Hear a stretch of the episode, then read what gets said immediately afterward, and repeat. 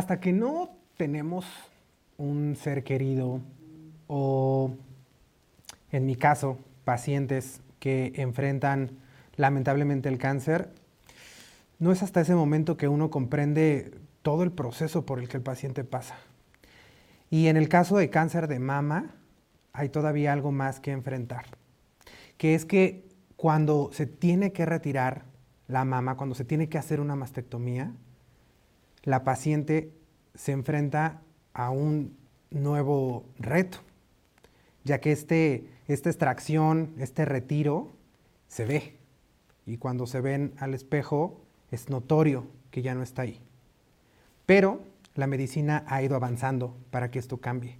Y de eso es de lo que vamos a platicar hoy, porque la cirugía plástica no es solamente estética, también es reconstructiva. Comenzamos. Bienvenidos a Innovate con Medical, un espacio creado por Medical Corporation Group en colaboración con André Productos Desechables, en donde te informaremos sobre los temas más actuales y de mayor interés en el área médica y bienestar integral, pensando siempre en el futuro de tu salud. ¿Cómo están todas las personas que nos escuchan? Siempre les digo desde donde sea, desde que se están tomando un café, están desayunando o están comiendo, tal vez están bañando o están manejando. Les mandamos un saludo hasta allá. Yo estoy muy contento de estar una vez más con ustedes, de estar una vez más en un episodio de Innovate con Medical.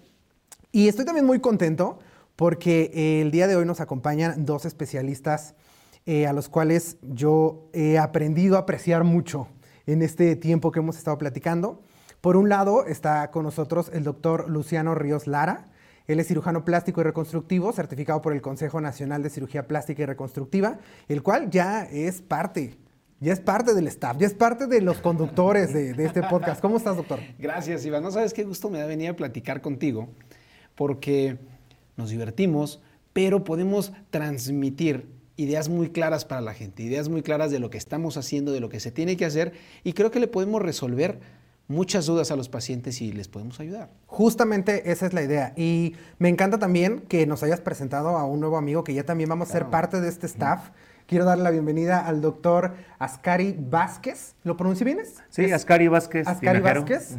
Él es cirujano oncólogo y el tema que vamos a platicar hoy es muy interesante, pero estoy muy contento de que ya se esté volviendo también parte del staff. ¿Cómo estás, doctor? Sí, muy bien, muchas gracias. Sí, soy ginecólogo, oncólogo y pues es un gusto para mí acompañarlos aquí a hablar de este tema pues eh, tan apasionante que que yo siempre, como le digo a, mi familia, a mis familiares, este, si vuelvo a nacer, vuelvo a hacer exactamente lo mismo, ¿no? Tratar esta patología que afecta a tantas pacientes. Y pues bueno, como bien mencionabas al inicio, la medicina va cambiando.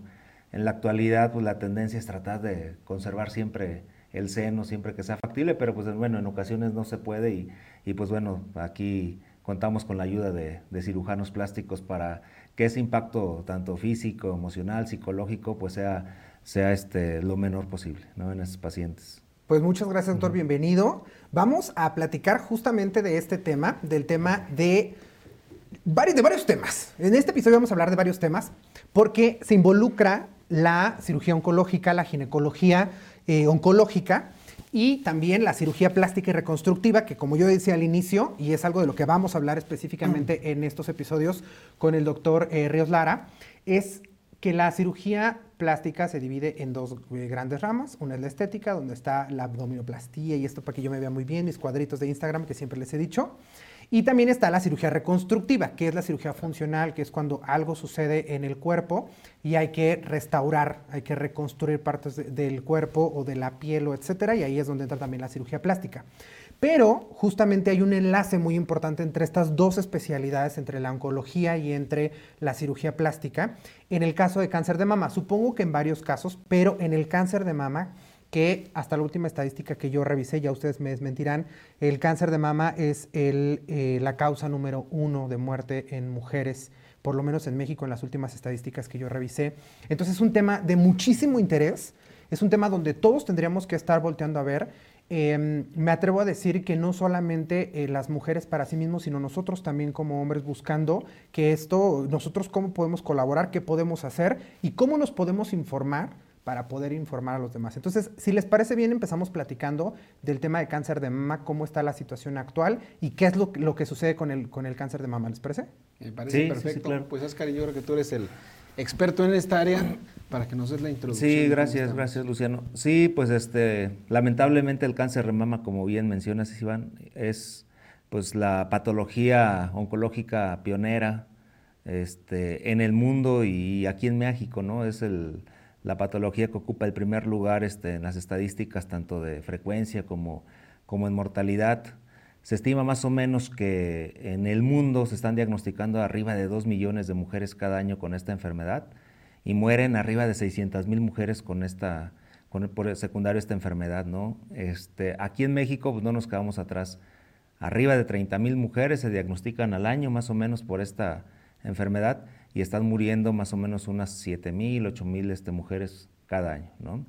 Por mucho, yo recuerdo cuando yo era estudiante de medicina, eh, se hablaba mucho del cáncer bicuterino, que era el primer lugar y demás. Ya en la actualidad el cáncer bicuterino ya este, pasó como a cuarto, quinto lugar, este, por mucho cáncer de mama este, es, pionero. ¿no? Lamentablemente eh, sigue habiendo pues, mucha resistencia de repente a realizar los estudios de detección temprana. Actualmente se recomienda que todas las mujeres a partir de los 40 años de edad se realicen su mastografía y su ultrasonido, y esto de manera anual. A diferencia, por ejemplo, del Nicolau o la colposcopía que se eh, caduca, por así decirlo, o se deja de recomendar realizarlo por ahí entre los 65 a 69 años de edad, estos estudios de, mama, estos no caducan. De hecho, mientras más grande es una mujer, mayor riesgo tiene de desarrollar cáncer de mama. Me ha tocado este, tratar pacientes de 80, 85 años de edad y si la paciente se encuentra con un estado funcional adecuado, pues a esa paciente lo que no queremos es que se nos vaya a morir de, un cáncer de mama, ¿no? ¿Hasta cuándo se deja de realizar el tamizaje? Pues este depende siempre de la esperanza de vida de cada paciente. Si tengo alguna paciente que ya su estado funcional es muy malo y tiene 55 años de edad, probablemente esa paciente pues en corto plazo va a morir de alguna otra eh, patología que tenga descontrolada y probablemente en esa paciente sí cesamos este, de hacer la recomendación de su entonces estudios de, tamizaje para, para mama, pero no así alguien que tiene 75, 80 años de edad este, y su estado funcional es adecuado hay que seguirla tamizando. Esto lo, lo menciono porque de repente se queda con la idea de que ya tiene 70 para arriba, ya no te hagas ningún chequeo, ¿no? Al contrario, mientras más grande es una mujer, mayor posibilidad tiene este, de desarrollar este, esta, esta patología. Ahora, aquí eh, en México existe todavía algo de resistencia a realizarse los estudios de estos de detección. Sé que duele, este, siempre lo comentan las pacientes, realizarse la mastografía. Siempre les comento, bueno, es una vez al año. Dicen, oye, ¿será posible que, que sea solamente con el ultrasonido? El problema es que el ultrasonido ve unas cosas y la mastografía ve otras. Por ejemplo, microcalcificaciones, este, que esas solamente son visibles por por mastografía no se ven por ultrasonido. O volteado, de repente por el ultrasonido pueden aparecer nódulos sumamente pequeños de milímetros, 3, 4 milímetros, que de repente en la mastografía no se ven, es decir, se complementan este, eh, ambos estudios. Entonces, eh, de repente la paciente no se lo realiza y como el cáncer de mama en sus etapas iniciales no duele, la paciente pues, siente la bolita y no va a revisión. Este, ¿Por qué? Porque no, no duele. Este, ¿Cuándo es cuando acuden al médico? Pues ya cuando tienen un tumor ahí, una lesión que anda midiendo 3 a 5 centímetros. Y la que ya es palpable. La que ya es palpable, exactamente. Y ya esa, esa paciente generalmente ya desarrolló enfermedad hacia la axila, hacia los ganglios de la axila, que es el primer lugar a donde, a donde se va esta enfermedad. Y evidentemente ya no es algo temprano, ya lo consideramos algo localmente avanzado y evidentemente no es lo mismo en cuestiones de tratamiento, en cuestiones de pronóstico, tratar a una paciente que una lesión le mida 5 milímetros, un centímetro, a una paciente que ya tiene un tumor de 5 centímetros, 6 centímetros, que es lo más común en nuestro país, e incluso ya con afección ganglionar. Evidentemente, pues este, esas pacientes van a requerir quimioterapia primero, hay que ver si se puede o no conservar el seno, van a requerir radiaciones, y cuando son lesiones muy tempranas, generalmente se puede conservar este, el seno incluso este, sin quimioterapia, probablemente nada más con una tabletita, la cual la paciente va a tomar este, por cinco años. Pero sí, este, eh, aquí en México el 60-65% de los casos son localmente avanzados. Localmente avanzado quiere decir que es un tumor que anda midiendo de 3, 5 o, más centímetros y generalmente con ganglios este, positivos. En etapas tempranas más o menos es el 10 al 15% más o menos. Eso me parece muy interesante porque Hablábamos de que es una de las principales causas de muerte en, mujeres, pero también es, por lo que entiendo y por lo que yo he visto, es uno de los más prevenibles por todas las opciones que hay actualmente, por todas las campañas que hay, por todo lo que se hace y porque la evolución médica eh, tiene todas las, posibilidades para poder detectarlo a tiempo. Entonces, creo que hay un gran mensaje que no nos vamos a cansar de repetir a pesar de que eso es algo que hacemos cada año y sobre todo los que están dedicados 100% a eso, cada año dedicados a que hay que prevenir, hay que hacer las pruebas que se tienen que hacer, que probablemente la mastectomía sea, dolorosa, pero es una vez al año y desde luego que no se compara con lo que puede pasar posteriormente si se diagnostica de manera positiva, ¿no? Y con el dolor que puedes tener después de un diagnóstico positivo. Exacto. A mí me gusta mucho desmitificar ciertas cosas. Hay un mito que me han contado mucho los pacientes que una de las razones por las que no se hace la tomografía, aparte de que porque es dolorosa, es porque hacerse, hacerse tantas eh, tomografías. Eh, mastografías, ajá. Perdón, mastografías, perdón, mastografías, hacen daño. O sea, si tú te haces eh, la mastografía cada año, los, la radiación es dañina, evidentemente la, radiación ionizante es, dañina, pero ese es un mito que yo he escuchado mucho de los pacientes. Sí, una, bueno, la mastografía sí emite radiación pero la radiación que emite es eh, súper bajísima. O sea, este, la radiación se, mide en grays. Un grays es la cantidad de radiación que se absorbe por gramo de tejido. Este, vamos, incluso a las embarazadas se les solicita la mastografía si es que tenemos este, sospecha de que pudiera tener este, alguna lesión de tumor, ¿no? Por ejemplo, para que exista eh, alguna, algún daño en el embarazo se se requieren 5 grays para arriba. Una mastografía da .00004 grays. O sea, es nada, a esa paciente le podríamos hacer este, varias mastografías y no tendría ningún riesgo ni para ella ni para, ni para su bebé. ¿Cada cuánto se recomienda realizar? Cada año y en ocasiones, si vemos que el estudio arroja algo pero no es tan concluyente y no cumple el criterio en estos momentos de solicitar alguna biopsia, este, generalmente a esta paciente eh, le pedimos un control en seis meses.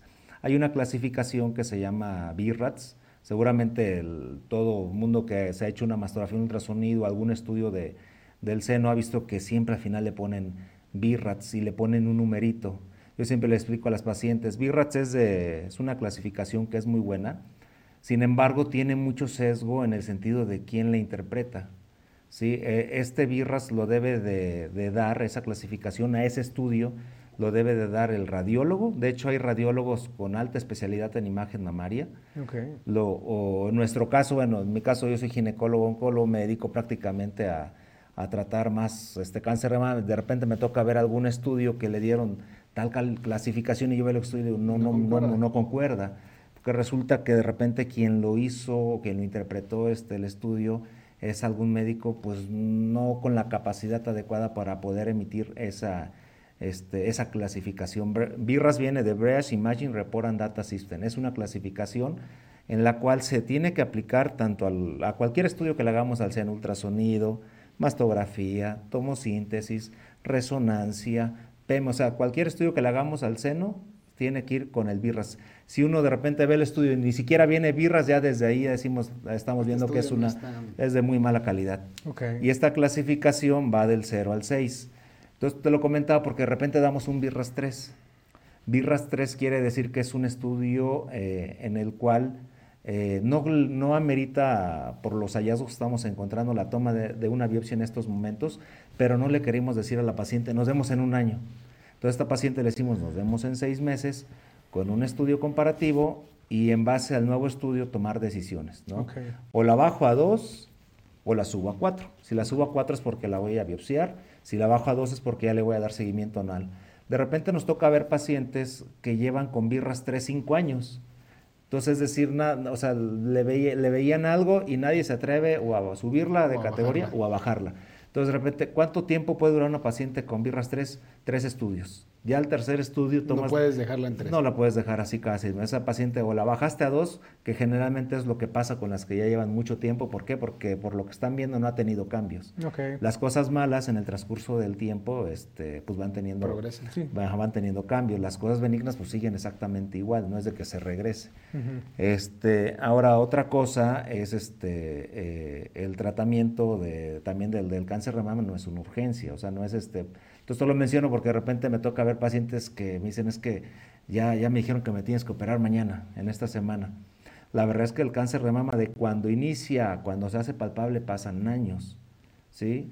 Este, no es de que ya de un mes para otro ya este... E, eso está interesante, Ascari. ¿Cuánto tiempo puedes, o sea, ya que la diagnosticaste, puedes operar a esa paciente sin que tenga un riesgo de una progresión mayor?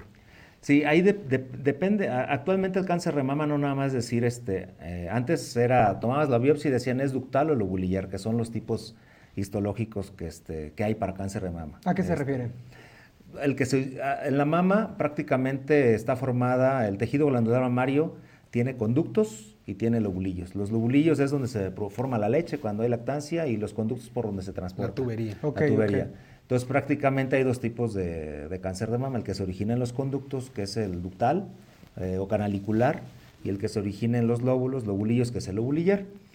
Antes este, decían que si es lobulillar tiene ciertas características, si es ductal tiene ciertas, pero en la realidad, en la actualidad, para fines de tratamiento, de pronóstico, pues realmente no, no, no cobra importancia. De hecho, es más frecuente el ductal, el 80%, 85% de las pacientes van a tener siempre este, un carcinoma ductal infiltrante o carcinoma canalicular infiltrante. Este, actualmente lo que cobra bien importancia es el tipo de inmunohistoquímica o le decimos siempre a las pacientes el apellido que tiene tu tumor. Prácticamente son cuatro receptores, lo que eso lo hace el patólogo, eso se hace en la biopsia.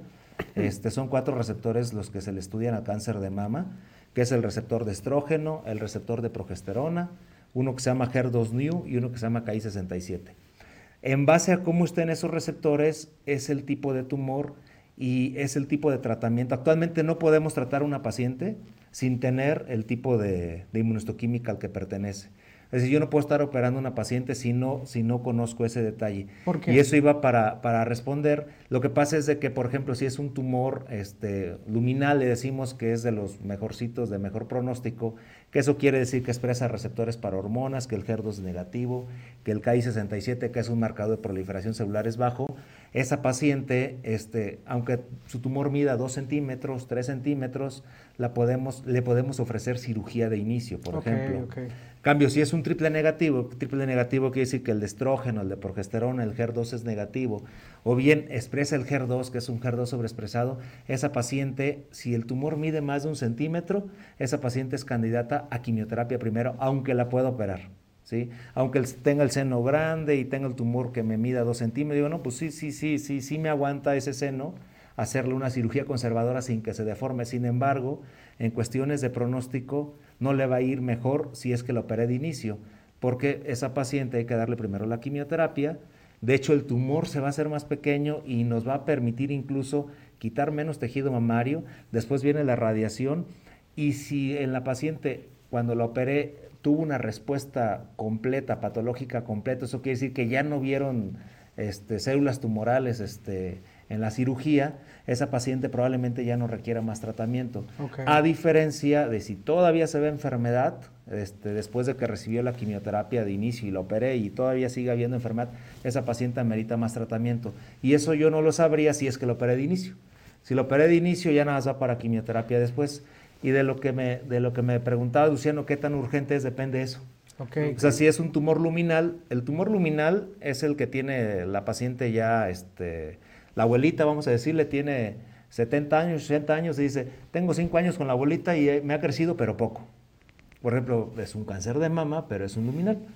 Tengo una paciente joven, 30, 35 años de edad, que tiene una lesión que le mide un centímetro y esa, por ejemplo, seguramente por la edad va a terminar siendo un triple negativo. Esos tumores son más agresivos. Entonces, en esa paciente sí urge más, pero vamos a definir urgencia. Urgencia es algo que compromete la vida. Su vida no está en peligro. O sea, lo que esa paciente está merita es iniciar su tratamiento, le digo a la paciente, ¿cuánto tiempo? Unos tres meses. Más de tres meses ya como que ya nos estaríamos saliendo este, de, los tiempos, ¿no? Pero tampoco es de que te tenga que operar mañana. mañana sí, que hay que preparar el quirófano. Entonces, estos cuatro apellidos ayudan para, eh, o sea, el diagnóstico ya está, pero estos cuatro apellidos que nos da patología después de la biopsia nos ayudan a que ustedes den un tratamiento. Es decir, a ver, ¿a dónde vamos a enfocar y a qué tratamiento vamos a enfocar a esta paciente? Entonces ya pasamos por todo el proceso que pasa una paciente eh, que llega al consultorio, bueno, desde la prevención, ¿no? Todo lo que se tiene que hacer en la prevención, que cada año hay que hacer la eh, mastografía y que cada año hay que hacer el, ultrasonido, etcétera, pero llega, al final, si es cáncer, esto se sabe por primero, por todos los datos que arrojan las imágenes y por otro lado, porque se hace la biopsia para conocer, ya la biopsia es directamente de, la lesión y entonces ya se sabe perfectamente qué apellido tiene, ¿no? Ahora, eh, supongamos que lo que se tiene que hacer es la mastectomía, es decir, lo que amerita la paciente, el tratamiento que hay que darle es la mastectomía. ¿Nos puede explicar en manera eh, muy sencilla qué es la mastectomía? Sí, em, hay, pacientes que yo les comentaba al inicio, eh, la tendencia en la actualidad es tratar de conservar siempre el seno, siempre que sea factible, pero en ocasiones pues, no se puede.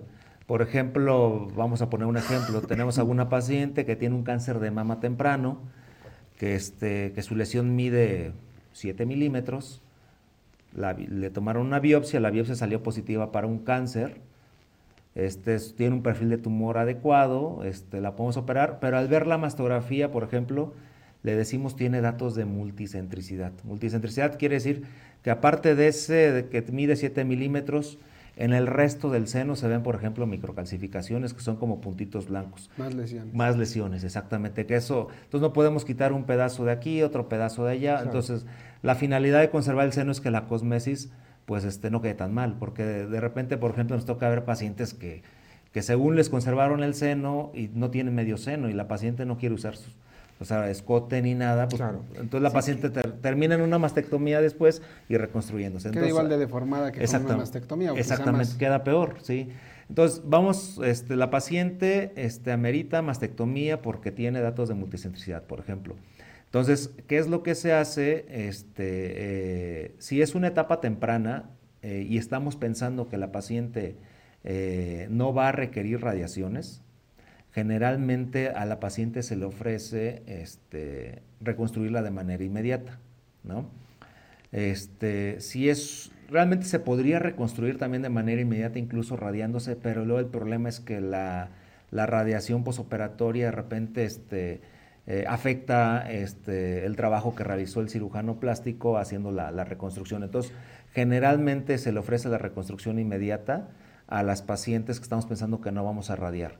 Entonces, eh, en una mastectomía que no se va a reconstruir, generalmente el complejo areola-pezón generalmente se va y prácticamente eh, lo que hacemos es hacer unas incisiones este, en el seno en el cual este, lo que se hace es retirar este, la mama, generalmente llegamos hasta la clavícula, del surco mamario llegamos dos centímetros por debajo, llegamos este, hasta la parte lateral de la axila, hay un músculo por ahí que se llama dorsal ancho, que es nuestro nuestro límite de, de, quitar todo, llegamos hasta el esternón, hasta el hueso que tenemos ahí en medio del tórax, y todo eso es lo que, lo que se retira, ¿no?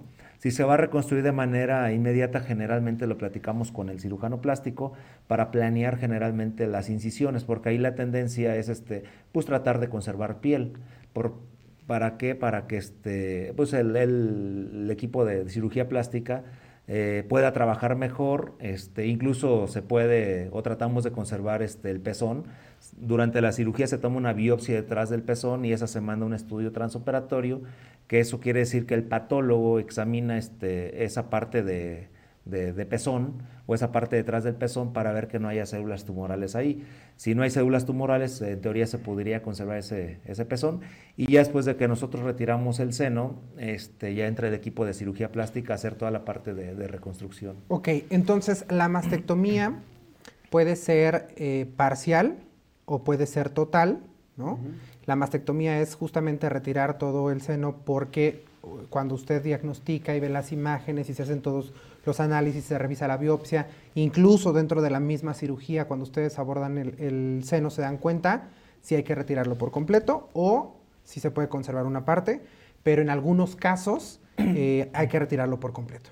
Cuando se retira por completo, se hace una, em, una incisión a modo que tampoco se puede conservar el pezón y eh, la aureola. Y por lo que veo, se quita mucha profundidad, se quita mucha profundidad en el, en el seno y sin duda, yo creo que no, no, no lo, bueno, también existe el cáncer de mama en hombres, porque le decir, no lo podemos experimentar, pero no sé qué tantas mastectomías se hagan para, para hombres, pero independientemente de eso, creo que es algo que nosotros podemos imaginar y hemos tenido contacto con pacientes que nos han contado su experiencia y que hemos visto y que sabemos la impresión que se tiene cuando te ves frente al espejo y te das cuenta que no existe, porque aparte no es como que quedaras plano, donde todavía está el pezón, sino que al contrario, se ve un orificio, o sea, no un orificio, pero no está abierto, sino se ve como algo profundo, ajá, como un, como un socavón, y no tengo pezón. Ahí es donde tenemos alternativas para que, aparte que hay rellenos, aparte de que hay más cosas, pero para que te sientas más natural, hay una alternativa reconstructiva, ¿cierto? Fíjate que está mm, completamente identificado que la mama ocupa un lugar muy importante en el aspecto de la feminidad. Y desde niñas, ¿por qué desde niñas la niña no tiene pecho y le ponen un corpiño? Porque a su Barbie saben que está tapadita.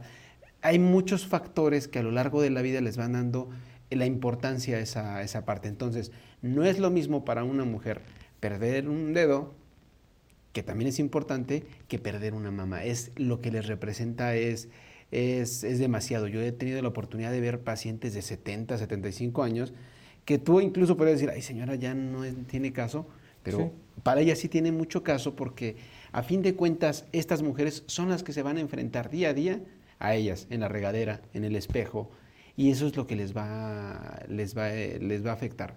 Cada vez hemos podido, eh, se han podido desarrollar más eh, técnicas y manejos conjuntos en los cuales pues, les podamos ofrecer eso a la paciente.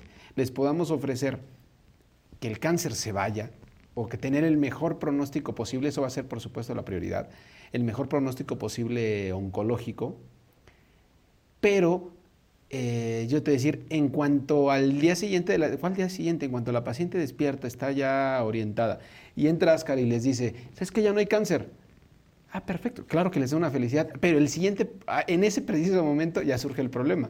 De sí, luego acá cómo estoy. sí, ¿qué voy a hacer? Entonces, es muy importante, yo te puedo decir, hay dos tipos de para reconstruir a una paciente. La reconstrucción inmediata, que es en el momento que él quita la mama, termina y entro yo y la reconstruimos. En el, mismo tiempo quirúrgico. En el mismo, la misma anestesia. Okay. Esa es la reconstrucción inmediata. Y la verdad es que, eh, como todo, tiene sus riesgos, pero cuando es una reconstrucción inmediata satisfactoria, en el proceso de, una mastectomía hay un duelo, es como perder cualquier cosa, hay un duelo. Entonces, ese duelo es rapidísimamente, vencido, el duelo oncológico, cuando hay una reconstrucción inmediata. Todo lo contrario a cuando no se puede hacer. ¿Por qué no se puede hacer? Hay algunos casos que tienen un alta, alta, alto índice de recidiva que me dice, ¿sabes qué? Este en seis meses tengo que ver si no me recidiva porque está altísimo el riesgo. Entonces, no tiene ningún caso reconstruirlo, ahí hay que esperarnos. Em, o la mayoría en México por eh, falta de recursos, porque el hospital al que tienen derecho a vincia no tiene ese, ese modelo de trabajo, eh, es que no se reconstruyen. Pero esas pacientes que no se reconstruyen inmediato y que pasan dos, tres, cinco años sin reconstruirse, claro que la afección a la psique es muy importante.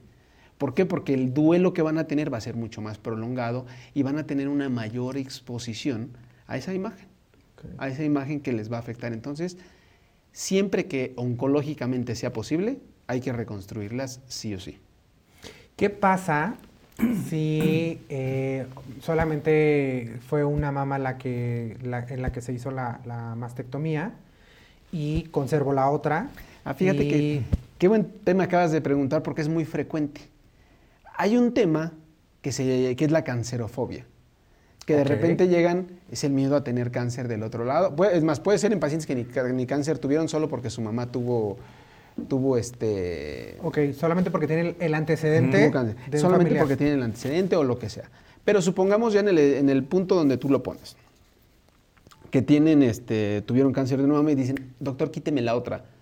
A mí cuando me dicen eso, le digo, espérate, espérate. no es como quítamela y me pones en un implante y queda perfecto. Tampoco es así, tiene su grado de complejidad. Y obviamente al quitar una mama estás quitando todos los nervios, todos los vasos, toda la sensibilidad, pone ciertos riesgos, puede haber dolores posteriores, o sea, son muchas cosas que implican. Entonces, hay factores que van a marcar oncología que dicen, sí, sí tienes un riesgo alto.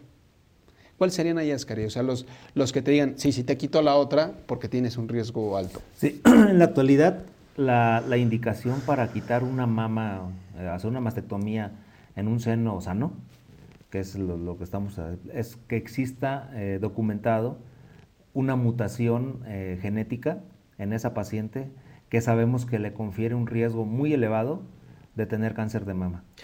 O sea que existen pruebas genéticas que te pueden indicar el riesgo que tienes de padecer cáncer de mama. Exactamente, sí. Hay, este, eh, hay pacientes que son candidatas para, para estos, estos estudios. Por ejemplo, una paciente que comentábamos triple negativo, sea menor de 60 años, candidata. Paciente en las cuales las hermanas, las mamás, las tías han tenido cáncer de mama o cáncer de ovario, pues son candidatas. Pacientes jóvenes, menores de 45 años de edad, con cáncer de mama de cualquier tipo, son candidatas. Entonces, estas pacientes es un estudio que se hace en la sangre o se hace en saliva. Se evalúan varios genes, los más comunes que están asociados a cáncer de mama se llaman BRCA1, BRCA2. Eso tuvo un boom cuando fue lo de Angelina Jolie, de, que se quitó los senos. Ella precisamente tenía una mutación en BRCA, entonces se quitó los senos, se reconstruyó y demás. ¿no? Entonces de ahí es como que eh, se empezó a hablar más ¿no? sobre, sobre este, estos, estas mutaciones genéticas. Y sí, eso se hace ya aquí en México. Este, eh, antes era más complicado hacerlo, se mandaba a Estados Unidos. En la actualidad ya incluso se hace aquí en México ya las pruebas.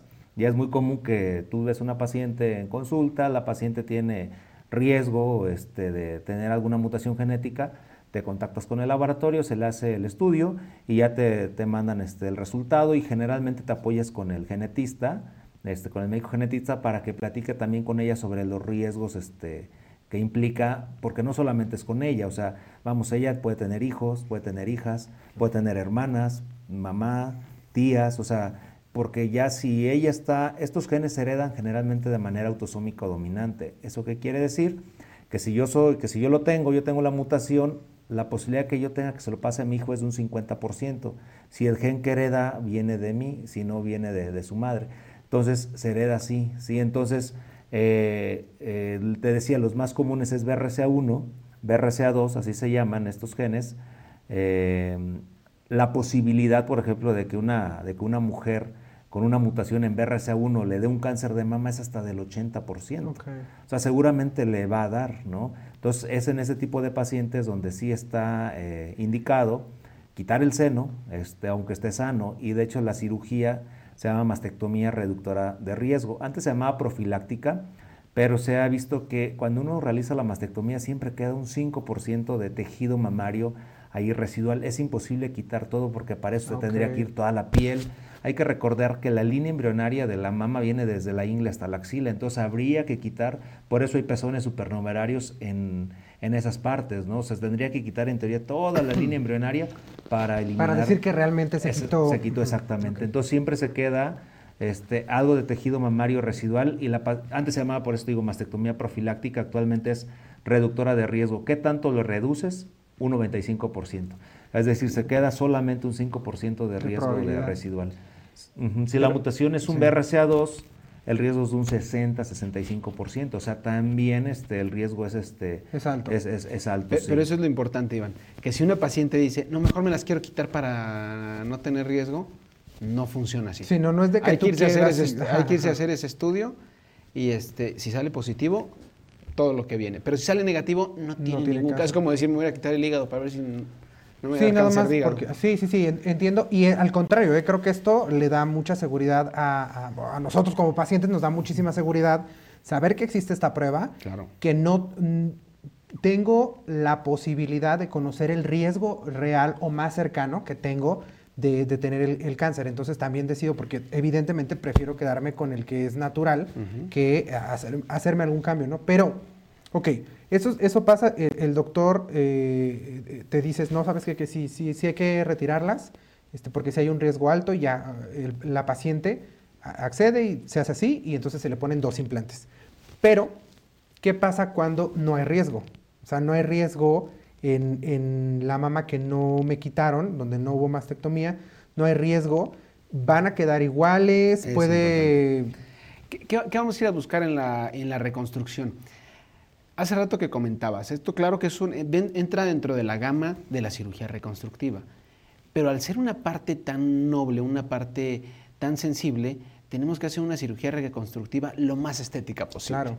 O sea, tengo que acercarme lo más que pueda a la estética. Entonces, ¿qué es lo que tengo que hacer? Tengo que hacer, y el procedimiento que actualmente le nombramos es una simetrización mamaria. Entonces, sí, si bien eh, cuando decidimos el caso de la mama enferma, platicamos juntos, él me dice lo que va a hacer y me es muy importante el tratamiento que sigue después o antes, sobre todo si va a haber radiación o quimioterapia, claro. porque ahí yo tomo ciertas decisiones. Pero ya que decidimos qué hacer, damos las opciones para esa mama y la otra mama la tengo que llevar, o sea, las tengo que llevar a que sean lo más simétricas. Por ejemplo, eh, si la otra mama, hay veces que las mamas son sumamente chiquitas, o sea que ya eran chiquitas y le dio cáncer. Ah, bueno, quizá la reconstruyo y a la otra le hago un pequeño aumento. Entonces, le hago un poco. ¿Por qué? Porque me es más fácil reconstruir algo con una silueta un poco más curveada, más redonda, que una mama más plana. Claro. O sea, a mí me ayuda para reconstruirla y a la paciente le va a encantar. Va a mejorar. No quiere decir que la voy a hacer una mujer de grandes volúmenes. No, la reconstrucción no es para eso pero sí se va a sentir mejor y a mí me va a ayudar un poquito más a, darle esa, simetría. ¿Qué pasa si la otra mama es muy grande? Le hago una reducción de busto. Le hago una reducción, la levanto, pero sí, siempre tienes que considerar, aunque una sola sea la enferma, tienes que considerar a las dos mamas en el tratamiento, porque probablemente necesitas tocar un poco de ambas para lograr que sean lo más simétricas posibles. Ok.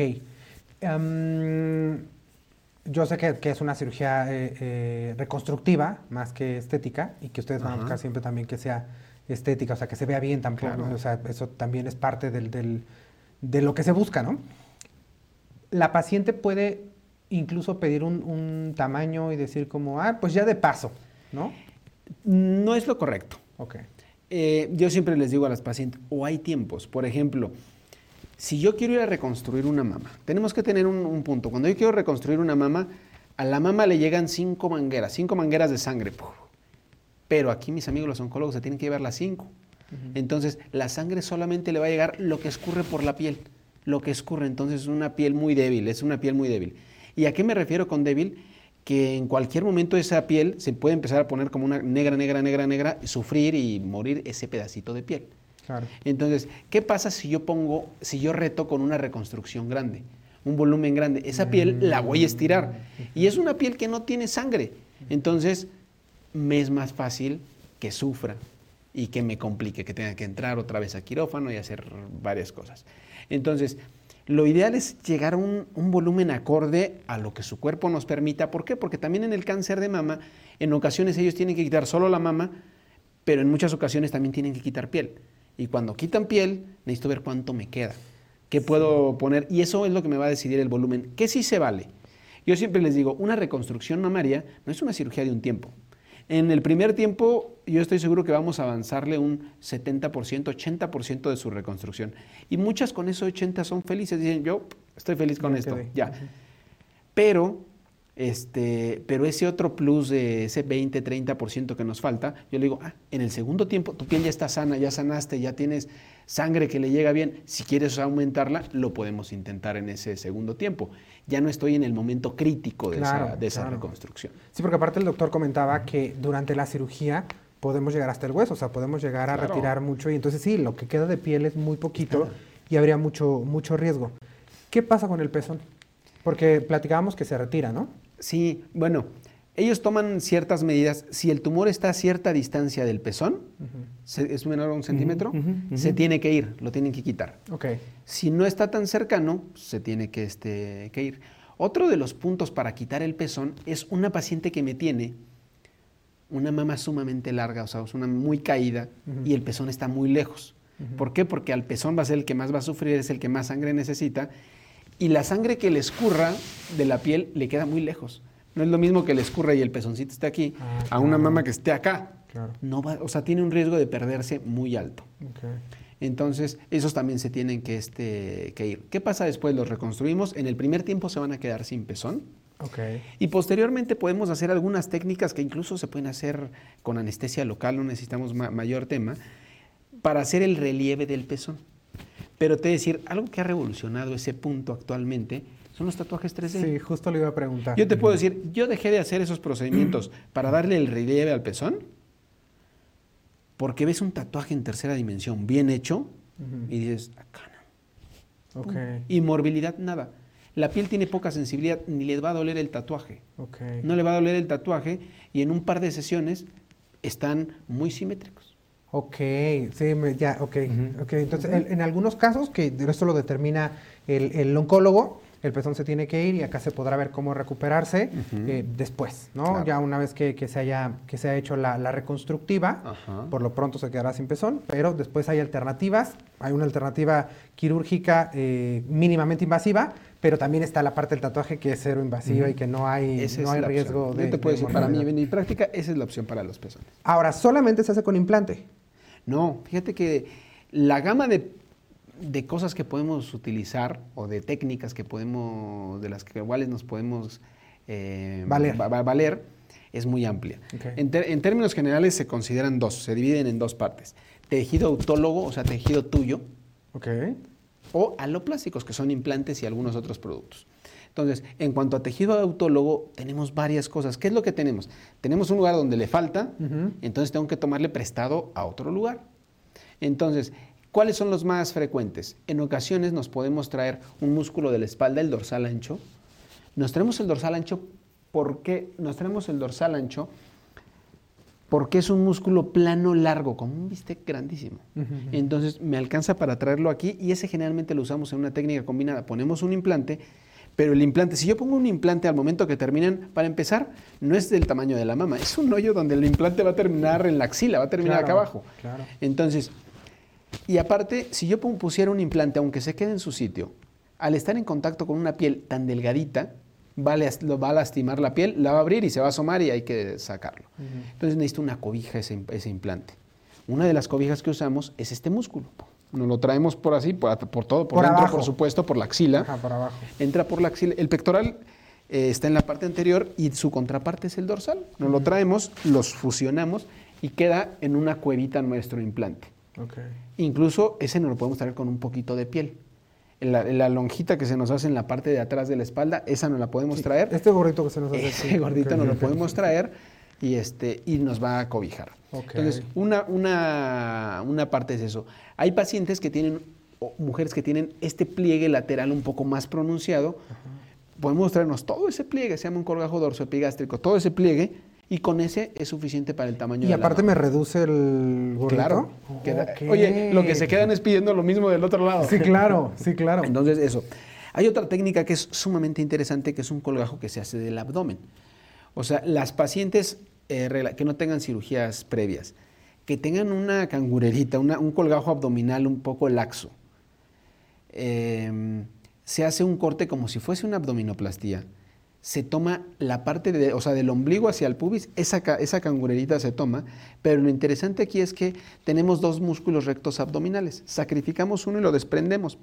¿Los músculos rectos son los cuadritos? Los cuadritos, exacto. son, en términos generales, tres de cada lado. Sacrificamos una hilera, pero a esa hilera va pegado el colgajo, la cangurerita abajo. Entonces hacemos un túnel y por debajo de la piel lo giramos hacia la mama. Esta cirugía a las pacientes te digo si es algo frecuente que la pidan o algo así, porque es una cirugía donde podemos llevar tejido, reconstruirla y aparte quedan con el beneficio estético abdominal. O sea, que quedan como si fuese una abdominoplastía, algo parecido. Ok. Sale algo, algo parecido, entonces es beneficioso y que me permite que, como esa cangurerita es amplia, también me, me sirve a mí mucho en defectos muy grandes.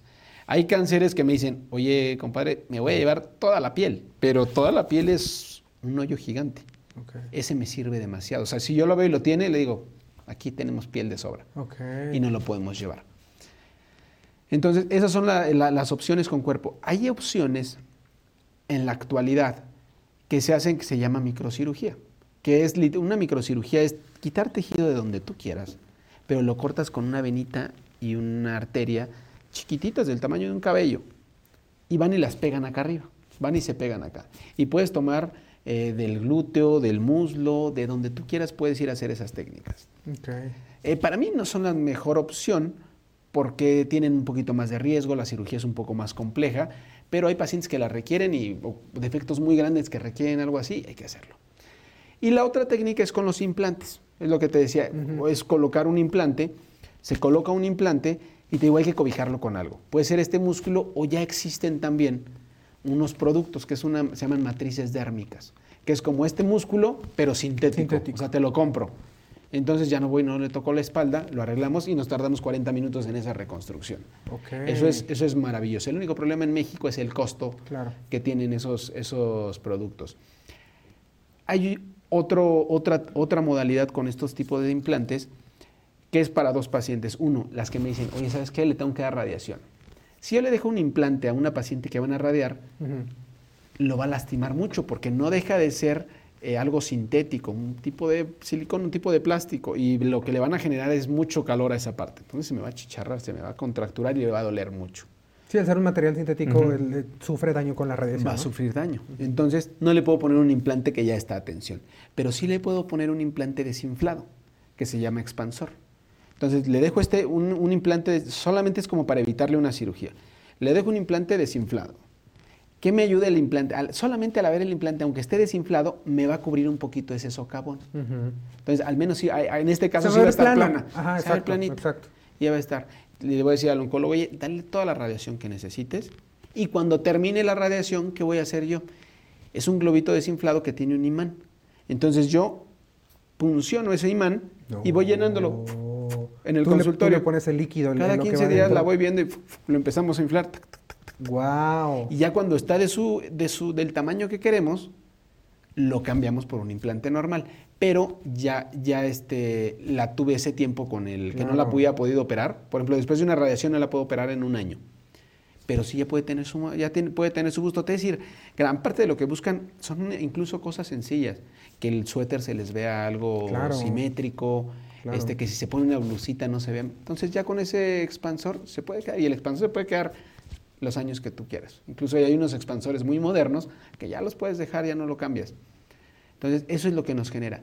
¿En qué otras pacientes uso eso? En pacientes que no tienen piel, o sea, que no, no se reconstruyeron inmediato o algo y la piel está muy apretada. No, no le puedo poner un implante porque no cabe. Perdón, la piel se pega al. se puede ir como pegando al hueso después de la. Eso va a pasar. Si no la reconstruyes, ese es uno de los ah, problemas. Por ejemplo, si me dice, oye, ¿sabes qué? La voy a radiar. Ah, bueno, no la reconstruye así. El problema que te vas a meter es que esa piel se va, a fusionar aquí como un chicharrón. Claro.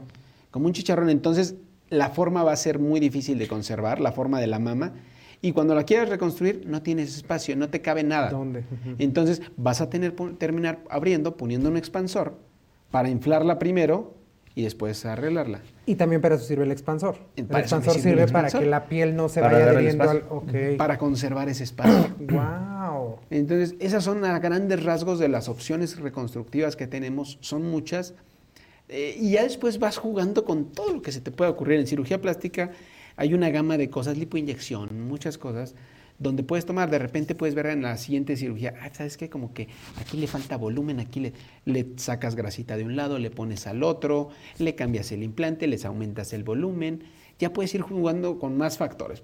O sea, sí van a requerir dos cirugías o tres, pero te puedo decir, el grado de satisfacción de una paciente reconstruida es enorme. Claro. Es enorme. Wow, pues me quedo completamente impresionado con todo lo que me acaban de platicar. Me encanta cómo, siempre lo he sabido, pero eh, yo creo que nuestros pacientes muchas veces no, esta interacción y comunicación que hay entre especialidades, lo importante que es el equipo multidisciplinario en diferentes enfermedades, porque esto genera un bienestar integral del paciente.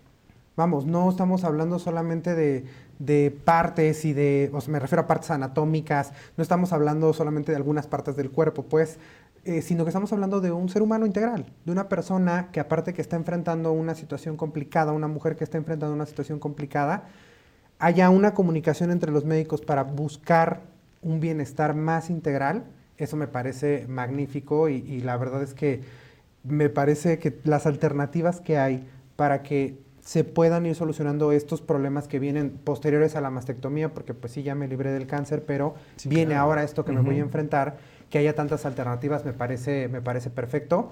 Y desde luego que quiero agradecerles que hayan estado con nosotros en este, en este episodio. Me la pasé, aparte que muy bien, como siempre que nos vemos, me la pasé muy bien, pero me parece muy interesante porque es uno de los casos que más se han, se han ido eh, incrementando lamentablemente en el mundo y en nuestro país.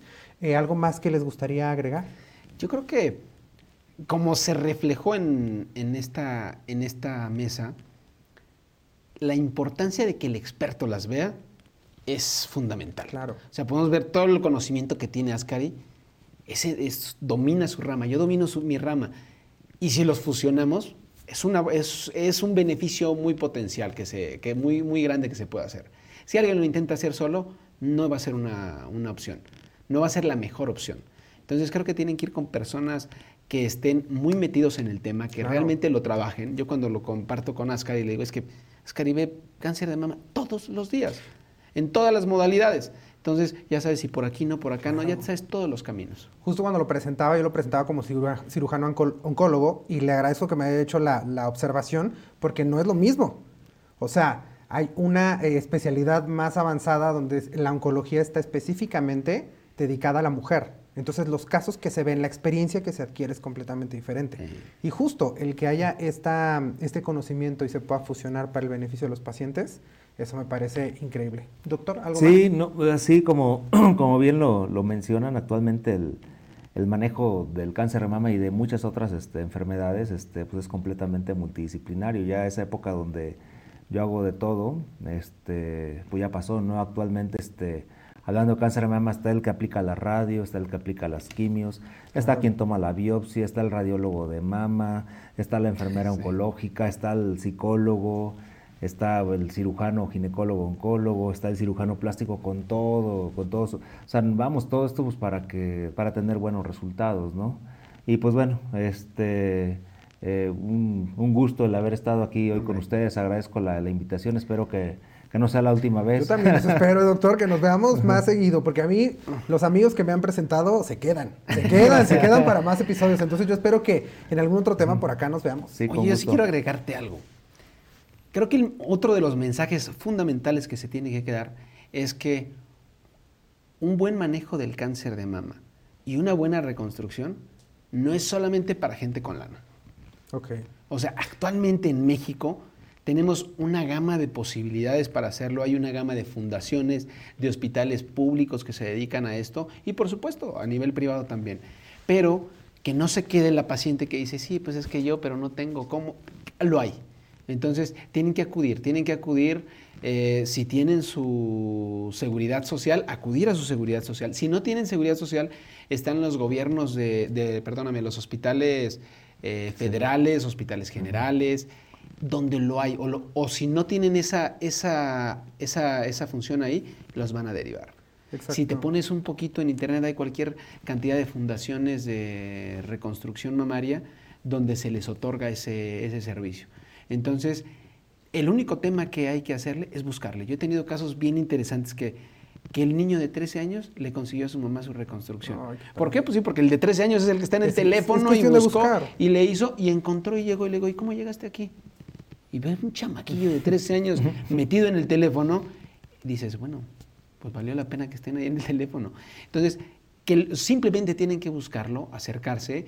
Nosotros con todo gusto los podemos orientar a quien nos escriba y todo. Con todo gusto los podemos orientar, incluso eh, si no están en esta ciudad. Yo tengo, yo creo que todos tenemos amigos distribuidos por, por el país que te digo, no sabes qué, date una vuelta con este amigo, él te va a ayudar. Entonces, simplemente que lo busquen porque no es una, algo que solo sea para una, alguien que goza de una eh, tranquilidad económica, no. Está hecho para todo el mundo, tanto lo oncológico como lo reconstructivo. Y creo que por eso es muy importante entender estas, dos grandes ramas de la cirugía plástica, ¿no? Donde no solamente está la parte estética, sino que está esta parte reconstructiva en la que hay muchas eh, eh, o sea, el gobierno también está enfocado en eso, o sea, es decir, si lo cubre la seguridad social, existen las fundaciones y también la, seguridad eh, privado, es decir, el seguro de gastos médicos también lo cubre porque es reconstructivo. Eso es importante, es muy, muy importante. Qué bueno que, lo, que lo mencionaste, doctor, porque es muy importante que sepamos que esto sí es, sí es algo que cubren las aseguradoras, sí, claro. ¿no? Porque es algo reconstructivo. Doctor Vázquez, muchísimas gracias. ¿Tienes redes sociales, algún lugar donde podamos seguir o página web o en dónde está tu consultorio por si alguna paciente eh, le gustaría em, consultar, ¿en dónde sería? Sí, gracias. Sí, este, actualmente estamos ahí en la, colonia Condesa, es una torre de consultorios, es en Benjamín Franklin 235, este, segundo piso, ahí en la, Condesa. Y sí, este, bueno, mi, mis redes personales, la red personal es mi nombre, es Cari Vázquez, arroba hotmail.com, ese es mi correo, y aparezco en Facebook e Instagram con mi nombre, es Cari Vázquez Tinajero.